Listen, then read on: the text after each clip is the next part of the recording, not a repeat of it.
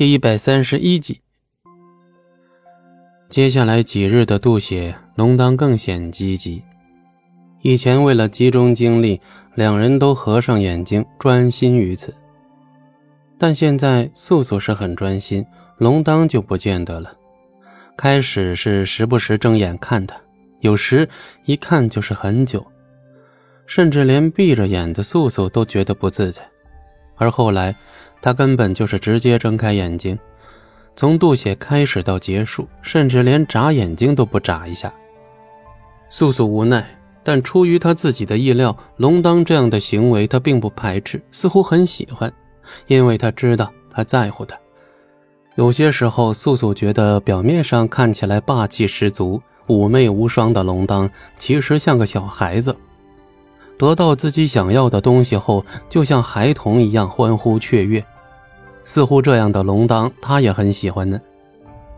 经过连续几日的渡血，素素体内的污血被净化的差不多了，只是他始终是半巫半妖的身份，恐怕体内的污血永远无法被妖血替代。不过也无妨，他只要待在龙当身边，错过了一次，他不想再错过。有些时候，龙当在夜市房处理事务，他就在外边等着他。看他严肃的样子，看他皱眉的样子，看他深思的样子，看他开怀的样子，这样的样子他以前都没见过，正好现在一次看个够。平静的日子真好。晚饭后，龙当找了医师来检查素素的身体状况。医师只能判断出素素是否需要静养，至于渡血之事，还需要龙当来判断。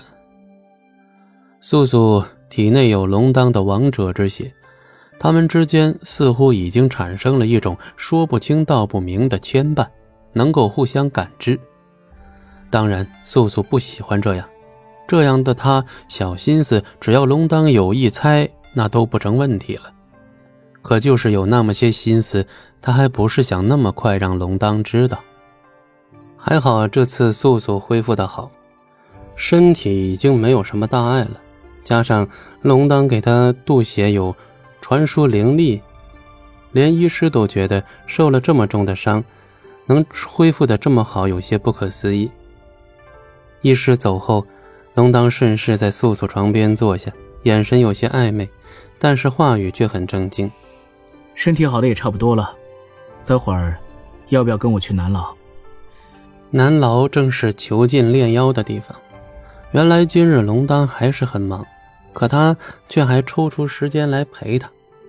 果然让他感动的也只有龙当。素素点头，完全不像表明心意那日一般果敢，反倒让不好意思占了上风。奈何这些龙当通过血融合都能看得到，一时兴起的龙当似乎也很喜欢不故作坚强的素素，决定调侃他一番，故意扯回那日的话题。你回来的那日，我的话还没有说完就被你打断了。龙当一瞥素素，故意停口，素素一惊，已经知道龙当打算说些什么了，顿时又生出几分尴尬。心里不免想：这样风流的龙当果然又回来了。龙当又看穿了素素的心思，邪魅开口：“我喝醉的那晚，是不是吻了你？”这，这平淡如水的语气，他难道完全不觉尴尬？在那样的情况下，身边还有醉酒的罗刹，时不时发出几声呼噜声。最要紧的是，他还回应了他的吻。事情在素素看来还是很复杂。龙当都这样问了，让素素怎么回答呢？素素始终不承认，但龙当方才的话分明就不是不确定。他都已经知道了，还问他作甚？没有，什么都没有。素素接下来的“发生”二字已经被龙当突然而来的吻盖住。素素瞪大眼睛，龙当一睁着眼。他的唇此刻是附在他的唇上，目光交汇，叫素素不能说话。龙当眸中带笑，素素看他好看的眉毛、眼睛，看得入迷，不做任何动作。龙当挑眉一笑，而素素的脸上已泛起好看的红晕。他的手轻轻抚住她纤细白嫩的脖颈，渐渐加深这个吻。本集播讲完毕。感谢您的收听我们精彩继续。